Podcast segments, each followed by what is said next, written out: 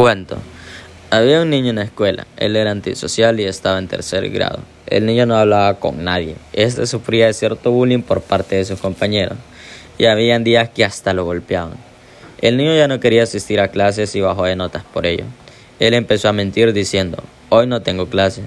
Y su madre notaba que uno de sus compañeros que pasaba por su casa sí asistía a clases. Fue ahí donde investigó por medio de sus compañeros y descubrió que a su hijo le hacían bullying y daño físico y el niño por ello no quería seguir yendo a la escuela.